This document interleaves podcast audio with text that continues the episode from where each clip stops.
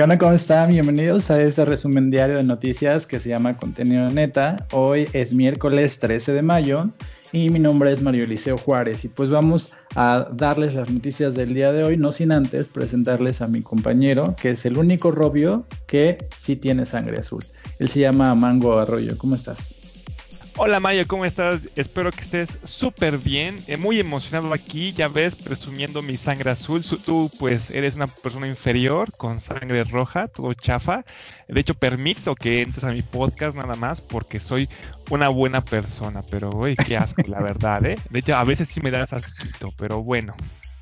Pues no me importa, como diría un personaje de internet, me vale te vale, sí, exacto. Pero pues bueno, Mario, sí, de hecho es muy curioso que me digas esto de la sangre azul, porque eso me recuerda cómo antes las personas sí pensaban que tenían las personas sangre azul, ¿no? Los reyes, todas estas personas, es como algo increíble.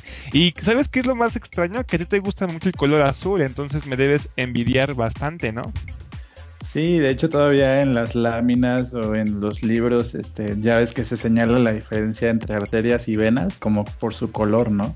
Lo cual, según sé, no es verdadero porque la sangre es, del mismo color en, ambos lados, ¿no? Sí, exacto, exacto. De hecho, tú te desilusionaste mucho porque pues decías, rayos, ¿cómo me gustaría más el azul que el rojo, no? Pero pues bueno, es que tiene una obsesión extraña mi amigo con el azul.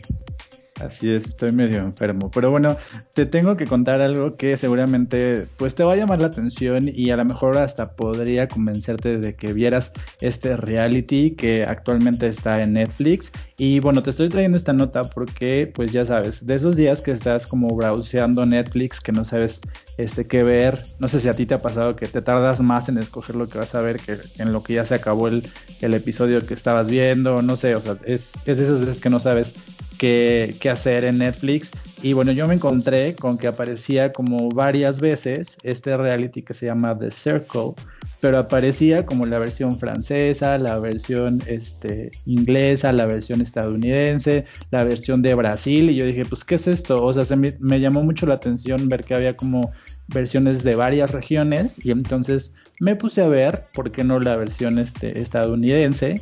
Y pues me puse a investigar para poder traerte esta nota, para recomendarte este reality que está basado precisamente en las redes sociales. Entonces, eh, pues te traigo la información para que la veas y para que pues me digas qué te parece. The Circle es un programa que se originó en el canal 6 de Inglaterra, en la, en la televisión abierta, y que después eh, pues eh, Netflix compró los derechos para poder hacer las versiones y para poder producir este reality ya en una plataforma. Entonces, ¿de qué se trata The Circle? Entonces, su principal eh, influencia es un show que salía en MTV que se llama Catfish, que no sé si tú alguna vez viste. El término catfish se refiere a cuando una persona crea un perfil falso y se pone a hablar como con muchas personas, pero en realidad no es ella. Entonces la gente pues se, enamora de este perfil o se pone a hablar con él y pues al final de cuentas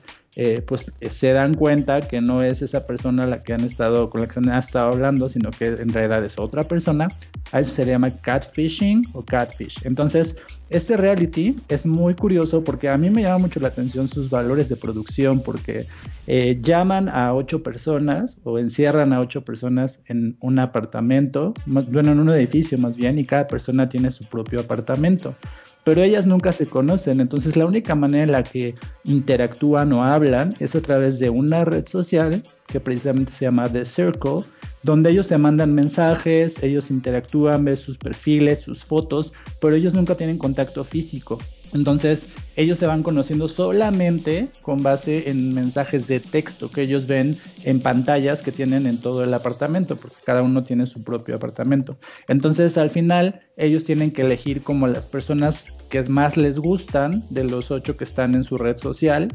Y a estas dos personas que son las más populares, que les llaman de influencers, eh, esas dos personas al final se reúnen o al final de cada episodio se juntan y eliminan a una persona de las que con las que están conviviendo o la bloquean como lo llaman en el reality y pues esa persona sale, esa persona la eliminan. Al final la persona que gane o la persona que quede en este en esta red social va a ganar 100 mil dólares en la versión estadounidense y pues no sé, el equivalente en las otras versiones. Entonces esto es algo muy interesante porque dentro de esas personas que conviven en este apartamento, en este edificio, eh, hay personas que sí usan su información real, o sea, son ellos en sus fotos, en sus mensajes, etcétera, pero también hay perfiles falsos hay personas, eh, no sé, en la versión estadounidense hay un hombre negro, un hombre afroamericano que tiene el perfil o las fotos de su novia y entonces interactúa con los demás como si fuera una mujer. Entonces, en realidad nadie sabe con quién convive, a pesar de que viven en el mismo edificio, nunca se ven y solamente se conocen por mensajes de texto.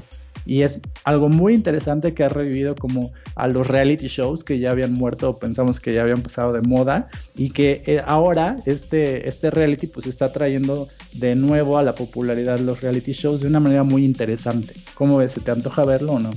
No, la verdad sí se me antojó bastante, ¿eh? sí se escucha bastante entretenido, realmente. Yo pensaba que ibas a salir con una jalada, pero no, mira, al parecer realmente, o sea, sí me sorprendió, fue una de esas series o realities que no te esperas, que piensas que te va a defraudar, pero pues no, resulta que realmente sí es una agradable sorpresa escuchar acerca de todo esto. Sí he visto la serie que mencionas de Catfish, de hecho luego la veía a veces, era muy divertida ver que había personas que, hasta les, les, depositaba dinero a sus novios de internet y resultaban ser niños a veces y les depositaban dinero así como 5 mil dólares, etcétera, y era como de no manches, güey, ¿por qué hiciste eso? Ni siquiera siquiera lo conocías, ni siquiera la conocías, ¿no? ¿Cómo sabes si realmente era ella, ¿no? Aquí lo que me gusta bastante es que el reality show no te prohíbe o no te limita en las reglas, o sea, cada quien puede hacer lo que uno quiere. En este caso hasta puede fingir ser alguien más, eso es, algo increíble y eso sí me llama mucho la atención para poder verlo. Yo la verdad, Mario, cuando me dijiste de Circle, yo pensé que ibas a decir de otro reality que se llamaba el Circle, de, Circle también, pero es como de cantar, que era de cantar, que ya he visto bastante, pero, pero no, resulta que no es así.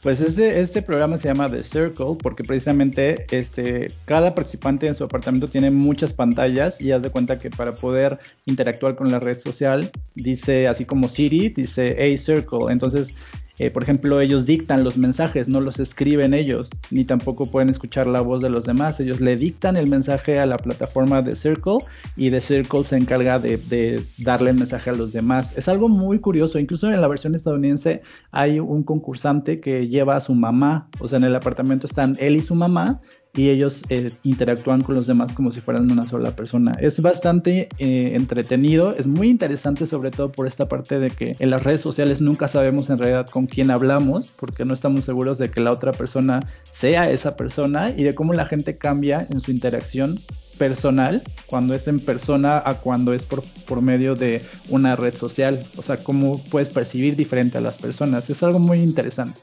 Porque imagínate, eh, realmente las redes sociales cambian bastante, como tú dices, a las personas y pueden llegar a pasar casos como los que pasó aquí en México de la chica que había desaparecido y que nadie sabía dónde estaba porque la foto que ponían era una foto con filtro donde se veía súper guapa y cuando la encontró nada que ver con la foto que estaban poniendo, ¿no? Era nada más porque había puesto un filtro, pero realmente estaba fea y gorda, ¿no? Es como de, no manches, pues sí, hicieron, sí, sí hizo bastante, o sí le dio mucho empeño en su foto para verse bien, porque en la vida real no era así. Entonces por eso también este, tuvieron muchas complicaciones de poder encontrar a esta chica. Entonces, pues es interesante saber cómo funciona este reality show y no creo que nada más sea para divertirnos, sino que también nos enseña bastante acerca de cómo ha cambiado todo esto actualmente, acerca de cómo socializamos con las personas. Ya no sabemos, hay que tener mucho cuidado con todas estas interacciones, Mario.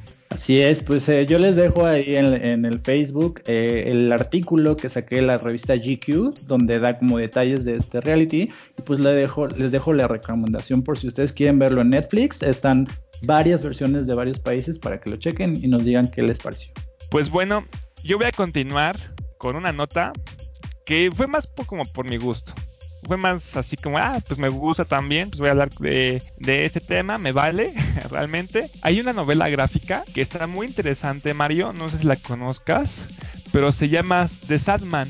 o el hombre del sueño, ¿no? Sería ahora sí que este dios del sueño que se supone que es el que te permite dormir y quien no. De hecho, en una película de DreamWorks llamado este, El origen de los guardianes, sale un personaje que también se llama Satman que es el que da los sueños y todo este tipo de cosas. Bueno, hay una novela gráfica llamada The Sandman que fue escrita por Neil Gaiman, eh, ¿ok?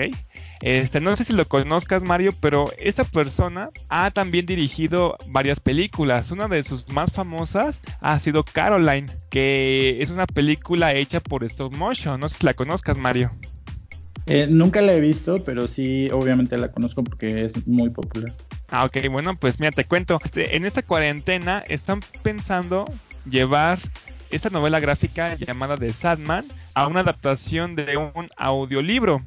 Realmente la, la idea original era que en verano del 2019, imagínate, se había anunciado que Netflix trabajaría en una serie original de este cómic o novela gráfica. Sin embargo, tras todas las complicaciones, la pandemia, el coronavirus, que la gente no quiere salir, etcétera, pues este se desconoce qué pasará con dicho proyecto. Entonces, por ahora, el autor, Neil Gaiman, para llevar a su novela gráfica a nuevos medios, que la gente la pueda seguir disfrutando, pues la va a llevar a, a una adaptación de audiolibro de sus tres primeros tomos.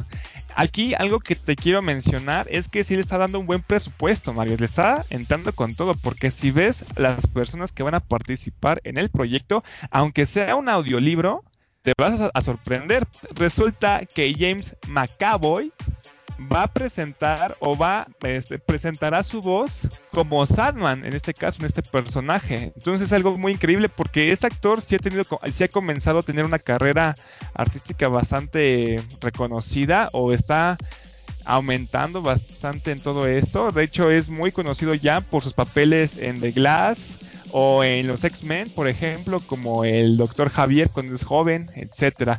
¿Tú lo ubicas, Mario?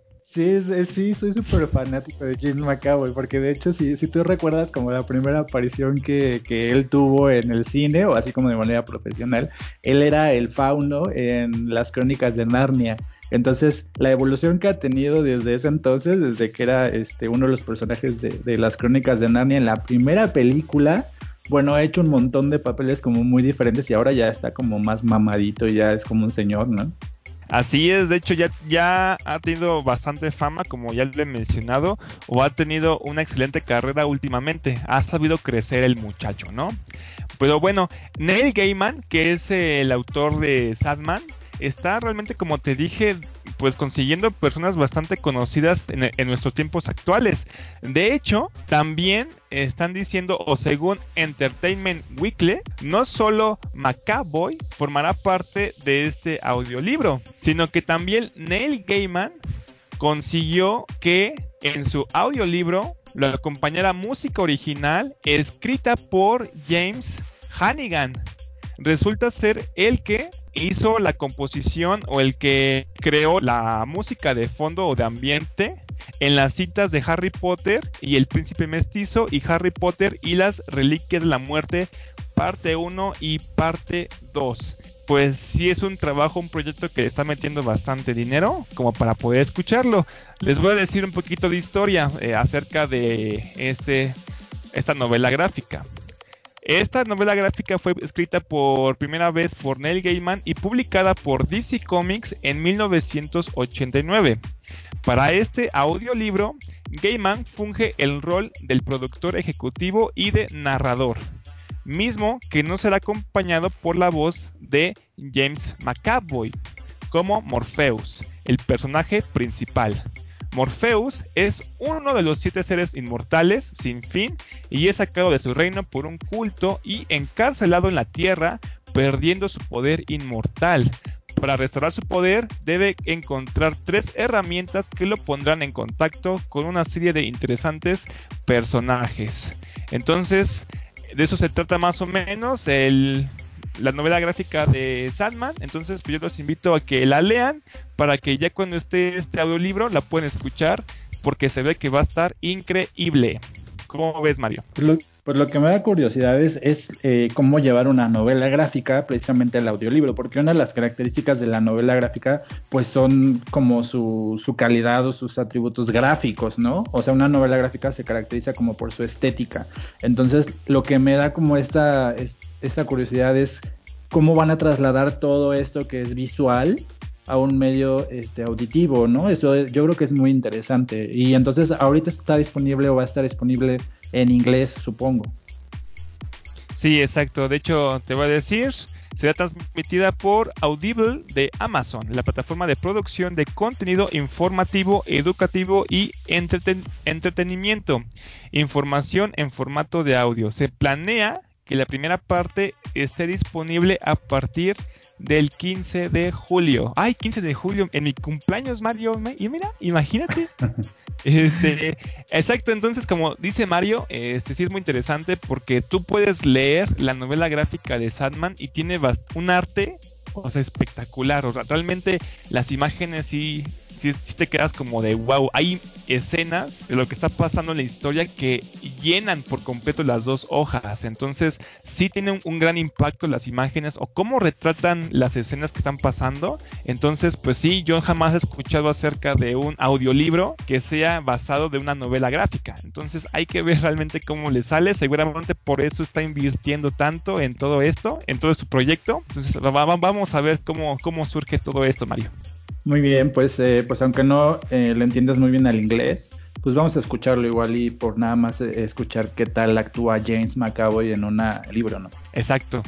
Oye, pues la, la, siguiente nota es una nota internacional que me llamó mucho la atención porque tiene que ver con eh, el estatus o cuál es la situación actual en Bolivia. Tú sabes que Bolivia pues tiene actualmente una presidencia interina o que no es este formal debido a todo esto que pasó con, con, Evo Morales y pues ahora tienen, se atravesó como esta situación del COVID y no pudieron llevar a cabo sus elecciones y entonces esta nota que viene del periódico El País está diciendo o cuenta cómo hay como una serie de protestas que se han dado porque la gente ya no quiere seguir o ya no quiere estar en cuarentena. Y tú dirás, pues, ¿cuál es su problema? ¿No? Porque no quieren respetar la cuarentena. Pues la gente aquí en la nota menciona que pues ya no tienen nada que comer, que ya no tienen dinero y que entonces es la, la, la, desesperación de la gente está haciendo que salgan a la calle y que estén protestando para que ya se termine la cuarentena y para que ellos puedan salir otra vez a trabajar para poder llevar alimento a su casa. Entonces, la nota dice que eh, pues la, desde que inició la cuarentena, eh, pues las fuerzas policíacas han estado como reprimiendo estas protestas y pues lo último que pasó fue que eh, en un anuncio que se dio recientemente, el lunes para ser exactos, el gobierno comunicó a la población la cuarentena se iba a postergar o que iba a estar todavía confinada en su casa hasta el 31 de mayo. Entonces, eh, pues la gente se puso muy, muy mal y el día de ayer o el día martes salieron a la calle para poder protestar contra esta, contra este alargamiento de la cuarentena y entonces pues el gobierno tuvo que eh, recurrir a la fuerza policíaca y reprimir esta, estas protestas. Entonces, pues aquí hay una información que dice que Arturo Murillo, que es ministro de, gobierno encargado de política y seguridad del gobierno actual, que es un gobierno interino, eh, le escribió una carta al presidente, al expresidente Evo Morales para acusarlo y decir que él está detrás de estas protestas y de esta violencia. Entonces, él está diciendo que Evo es el, que está como incitando, provocando a la gente a que proteste o a que cause como estos conflictos. El 7 de mayo el gobierno aprobó un decreto en el que se advierte que si las personas incitan el incumplimiento de la cuarentena por cualquier medio, ya sea difundir información, eh, de manera escrita, artística o cualquier otro tipo de, como de protesta contra la cuarentena, pues que esto estaría dándole, estaría ocasionando que se pueda denunciar esta serie de expresiones este, que son totalmente genuinas y que esto constituiría un delito. Entonces, básicamente está diciendo que si una persona se atreve a, decir algo en contra de la cuarentena contra el COVID en Bolivia, pues que podían meterlo a la cárcel. Con lo cual, pues entre líneas está diciendo que si se comprueba que el expresidente Evo Morales está diciendo, está incitando a la gente para que salga eh, o para que no respete la cuarentena, pues podrían acusarlo también bajo las nuevas leyes o bajo esta ley que fue promulgada el 7 de mayo para que puedan encarcelarlo, para que le puedan agregar un delito más a los muchos que ya tienen. Oh, rayos, Mario, se escucha medio intenso, ¿eh? Bastante intenso. Oye, nada más tengo una pregunta, Mario. Creo bastante que estén manifestándose todas estas personas porque ya quieren regresar a sus actividades normales porque están perdiendo dinero. Es como que pasa aquí también en México. Hay gente que ya está quejando acerca de todo esto, diciendo es que ya queremos regresar, ¿no? Ya por favor paren todo esto. Este, pero aquí algo muy extraño, te lo quiero preguntar así de forma sincera, así de compas.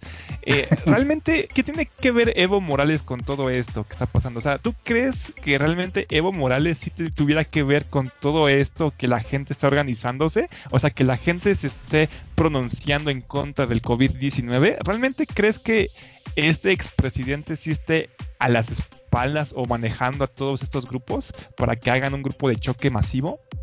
Pues no, lo que está diciendo eh, de hecho el país es que el gobierno actual, específicamente el, encargado de política y seguridad, fue el que está acusando, el que salió a acusar este, explícitamente a Evo Morales porque dice que él está detrás de esta violencia y por eso te digo que aquí hay como dos rasgos o dos elementos que estarían como buscando culparlo, ¿no?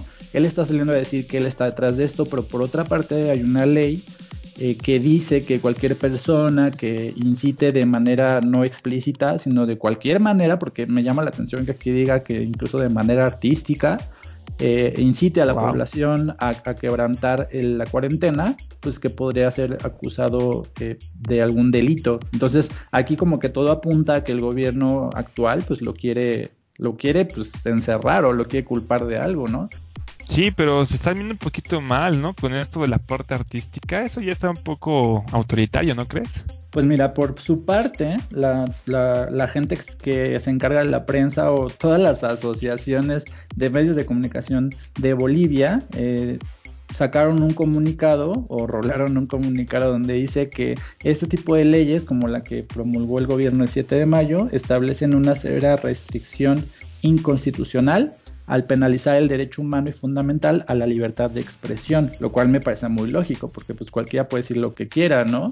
Y eh, por su parte, eh, este organismo que se llama Human Rights Watch ya había hablado acerca de, como que ya había advertido que este tipo de situación de, de la cuarentena podría provocar estas situaciones en algunos países, que sería como que ya que tienes a la población en cuarentena, pues abuses de ese poder o de esa cuarentena para poder eh, limitarles sus derechos, ¿no? Que era algo que también en México se había mencionado, que, ya que el gobierno está teniendo poder o leyes que normalmente no tiene, pues se aprovechara de eso para coartar la libertad de expresión.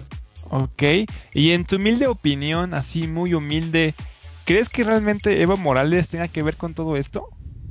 Pues yo no le sigo la pista a Evo Morales, porque, o sea, yo sé que estaba, que era, eh, fue eh, pidió asilo político en nuestro país, pero desde esa noticia o desde esa información yo no le sigo la, pista, pero sí me parece que lo que está haciendo el gobierno boliviano actualmente es tratar de apuntar como todas las miradas o todos los dedos hacia él, porque pues al menos en la información que trae esta nota, pues todo, todo lo que está haciendo está como dirigido a, plantarle algún delito o a, acusarlo de como provocar violencia, cuando también se está mencionando que pues la gente en realidad ya no puede mantener la cuarentena porque necesita trabajar o porque necesita salir a comprar alimentos o cualquier cosa.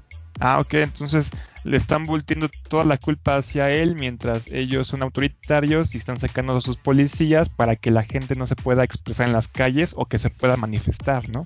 Pues sí, este, Bolivia actualmente registra 2.500 casos de COVID y 120 muertos eh, de manera oficial, pero también los medios o la prensa boliviana eh, mencionan lo mismo que, que, se menciona en México, que el gobierno no está dando cifras oficiales y que en realidad hay más muertes o hay más casos porque no se están haciendo las pruebas eh, necesarias. Entonces estamos como en una situación muy similar, pero bueno, en México no hemos llegado al punto en el que el gobierno te castigue por eh, decirle a la gente que no respete la cuarentena, ¿no? Sí, exacto. Aparte, aparte lo chido de México que tenemos es que tenemos a nuestro López Gatel, a nuestro superhéroe López Gatel, guapísimo, hermoso, que ya esta es una figura de pop, ¿no? De estas figuras cabezonas. Ya no, no, no. Es increíble López Gatel. Pero pues bueno, esa es la ventaja que tenemos, ¿no? Este, yo te quiero continuar con estas con estos resúmenes de noticias, man, este Mario, acerca de una nota bastante peculiar y que a mí me no sé qué sentir, me, da sentimientos encontrados, Mario. Ya sabes que yo soy maestro de una secundaria. Entonces, antes de comenzar a decirte la nota, eh, te voy a decir otra nota que tiene que ver justamente con esto. Y es que Esteban Moctezuma dice que no vamos a regresar a clases hasta que sea seguro. Solo abriremos con semáforo verde.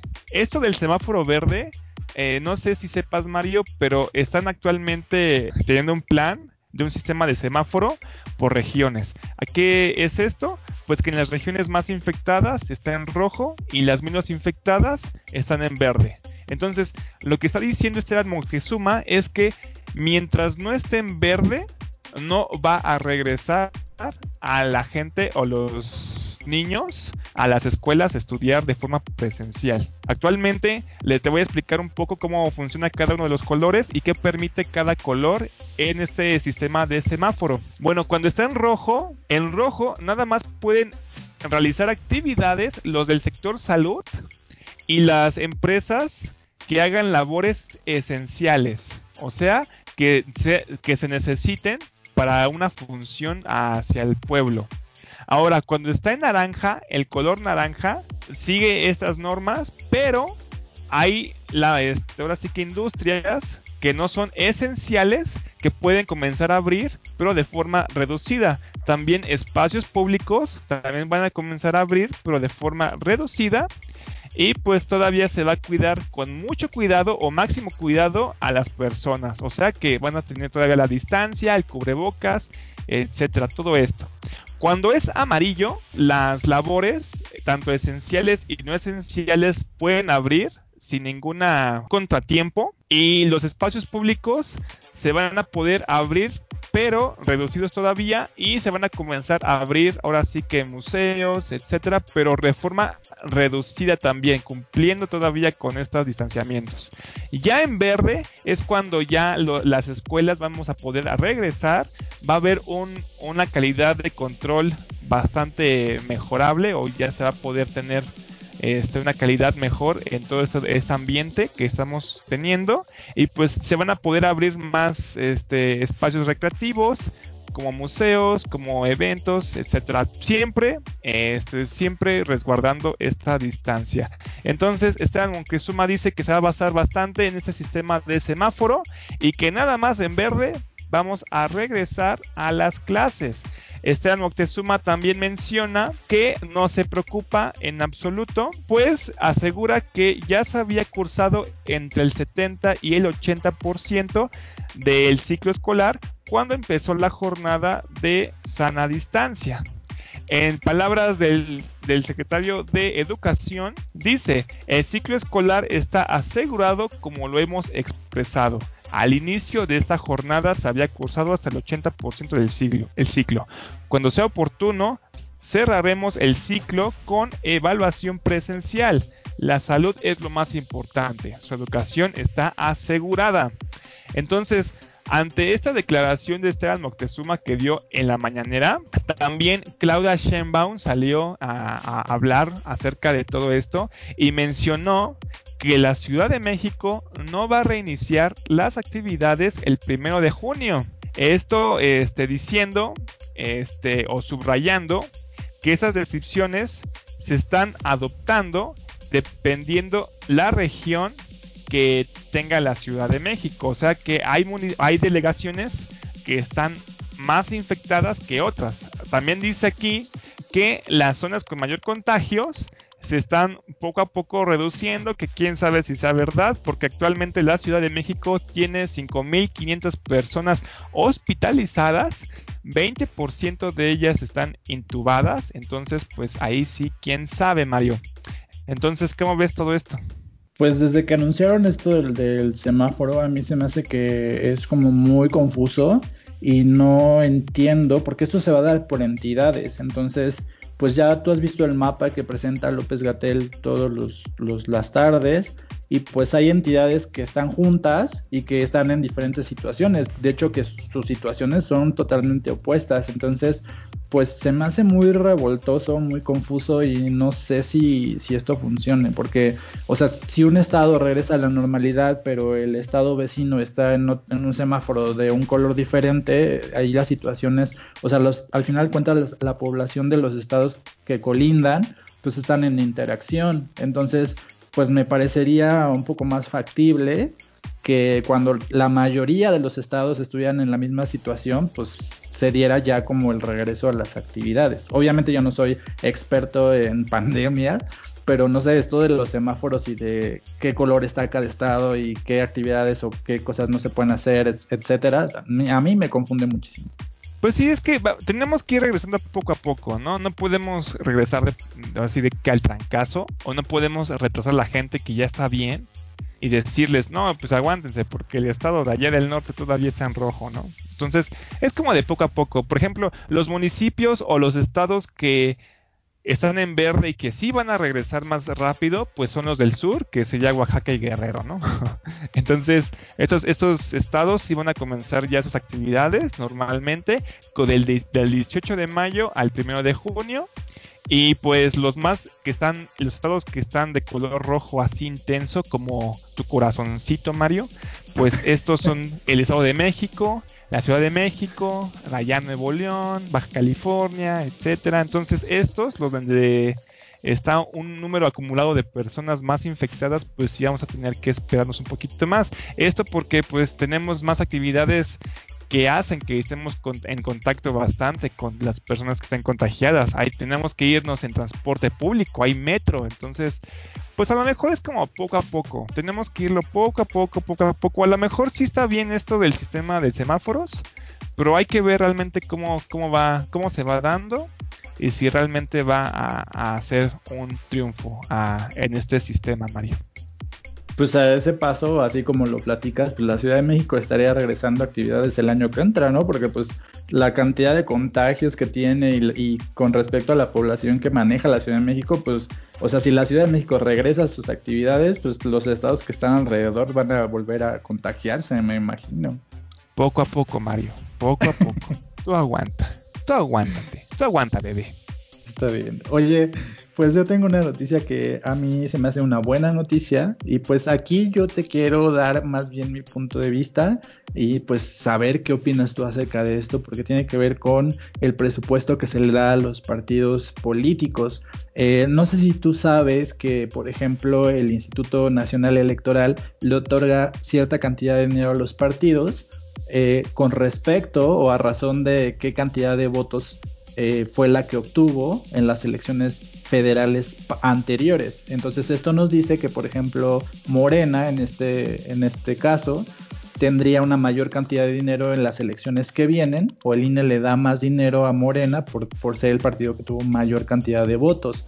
Y eh, pues el año, el sexenio pasado al PRI, y así, así siempre ha sido. Entonces, en la nota que viene de la página de Sopitas, anuncian que el Congreso de Veracruz está reduciendo a la mitad el presupuesto de los partidos durante sus elecciones. Entonces, pues el Congreso local el día de ayer aprobó reducir el financiamiento destinado a los partidos políticos y fueron 34 votos contra 14. Entonces, 34 de, los integrantes del Congreso votó a favor de esto y 14 este, pues dijo no, yo quiero que le sigan dando la misma cantidad de dinero.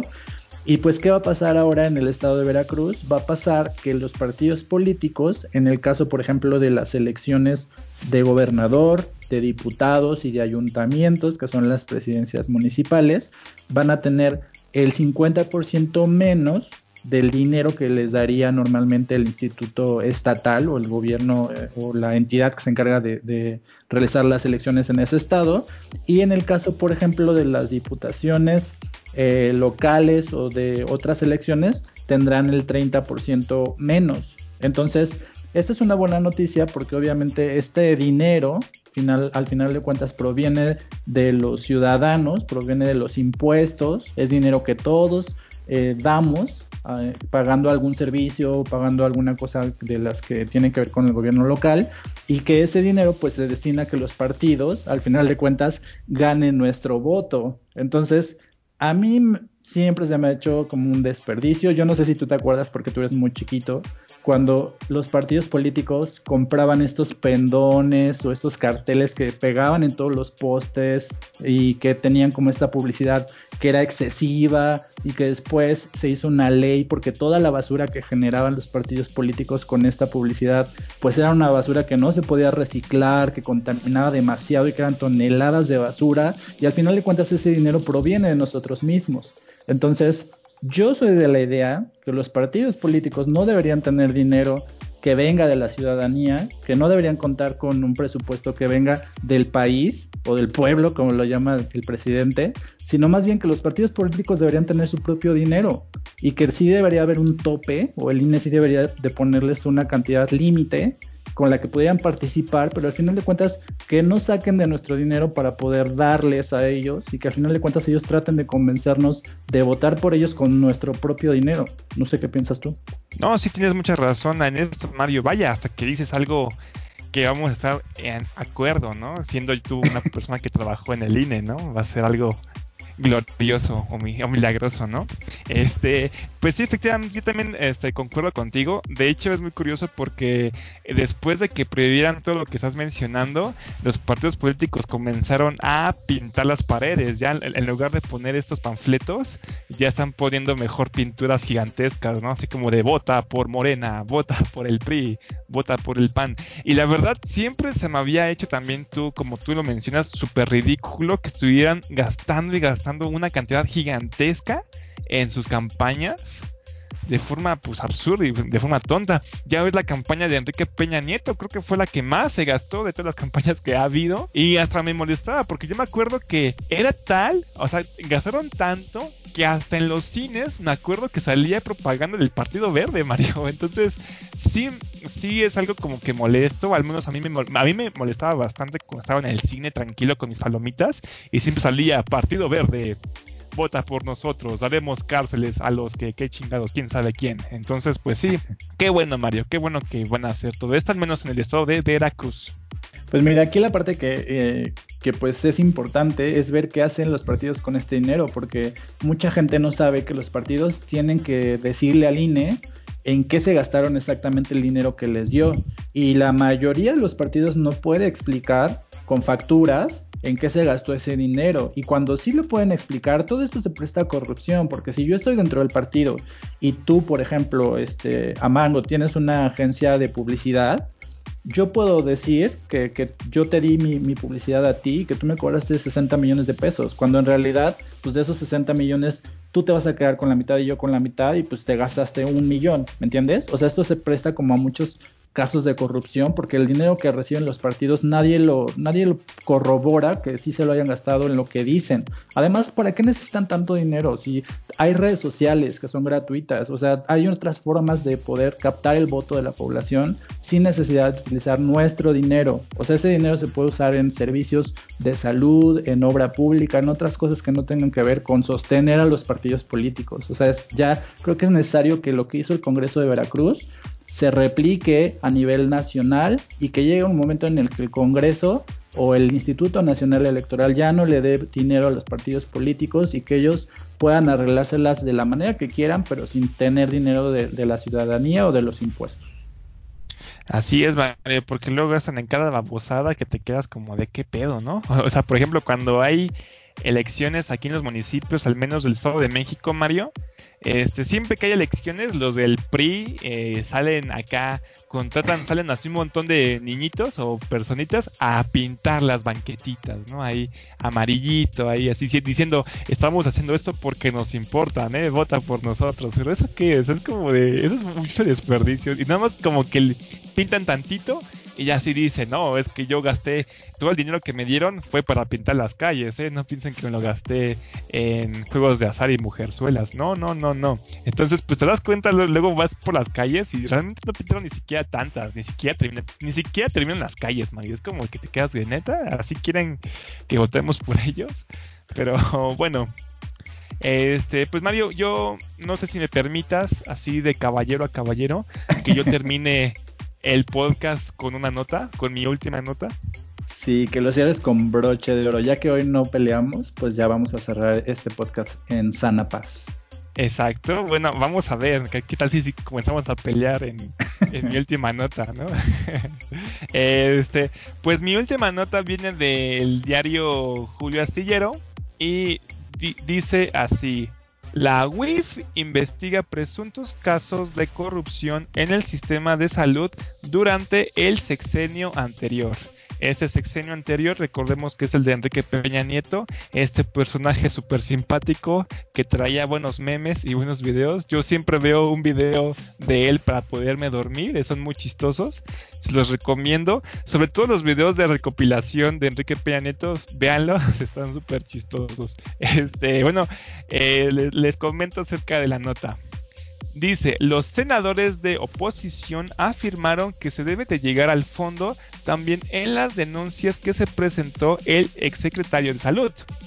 La Unidad de Inteligencia Financiera de la Secretaría de Hacienda y Crédito Público, SHCP, investiga presuntos casos de corrupción en el sistema de salud durante el sexenio anterior. En un tweet, en un tweet Hacienda publicó a través de la UIF y su titular, Santiago Nieto, investiga presuntos casos de corrupción en el sistema de salud durante el sexenio anterior. Este continuó, aquí en la nota dice la unidad de inteligencia financiera, la UIF, confirmó que se avanzó en la investigación iniciada al concluir el periodo del gobierno de Enrique Peña Nieto y se están configurando denuncias por los presuntos actos de corrupción. El 6 de junio del año pasado, en conferencia de prensa en Palacio Nacional, el secretario de Salud, Jorge Alcocer, aseguró que en el país hay 306 obras entre hospitales y centros de salud que quedaron inconclusas con un promedio de abandono de 6.4 años. Las consecuencias de ello, dijo, se traducen en, las, en la saturación de los servicios, retraso en el otorgamiento de consultas a los pacientes y más gastos en la regularización de la atención. ¿Cómo ves todo esto, Mario? Pues en realidad esto es algo que todo el mundo este, hablaba en el gobierno de Enrique Peña Nieto e incluso venían incluso de rumores cuando era gobernador del Estado de México, porque yo tengo muchos amigos, la mayoría de mis amigos son del Estado de México, y ellos decían que lo que hacía como gobernador era que nada más pintaba algo y lo, lo, anunciaba como que él lo había hecho, ¿no? Como una obra hecha por él. Entonces cuando fue presidente, pues salía como con que construía un hospital o digamos ponía la primera piedra y decía que ya lo, era un compromiso cumplido y ya lo mandaba a la goma, ¿no? Entonces como que es algo que toda la gente sabía, ¿no? Que muchos de sus compromisos o de sus obras las empezó pero nunca las terminó o solamente fue y pintó un hospital y dijo que él lo hizo, ¿no? Esto es algo de lo que se hablaba mucho cuando él era gobernador y luego presidente. Sí, no era como que agarraba una pared en blanco, lo pintaba y decía, miren, yo, lo pinté, qué bonito me quedó, ¿no? Entonces como de, ay, no manches, les quedó muy real, va a ser un hospital, esta pintura va a ser un hospital. O agarraba una piedra, como tú dices, nada más ponía con crayola la palabra hospital y así como, aquí está su hospital, ya soy, soy guapo, soy todavía, soy demasiado guapo. Este, pues sí, efectivamente, Mario, ya todos lo sabíamos, pero pues en ese sexenio era algo muy extraño porque todos los mexicanos compartíamos un odio y a Enrique Peña Nieto, no sé si odio, pero nos daba risa todo lo que estaba haciendo. Sentíamos, ahora sí que todos estábamos en contra de él. Y nada más entre mexicanos hablábamos, pero nunca decíamos como que nada, o nunca surgía a la luz, ¿no? Así todas estas esta, repulsión que teníamos ante este, este sexenio. Pero todo el mundo, o sea, tú, tú viajabas en un taxi y siempre era como aventarle la madre a Enrique Peña Nieto, ¿no? Eran viejos tiempos. Qué buenos tiempos, la verdad.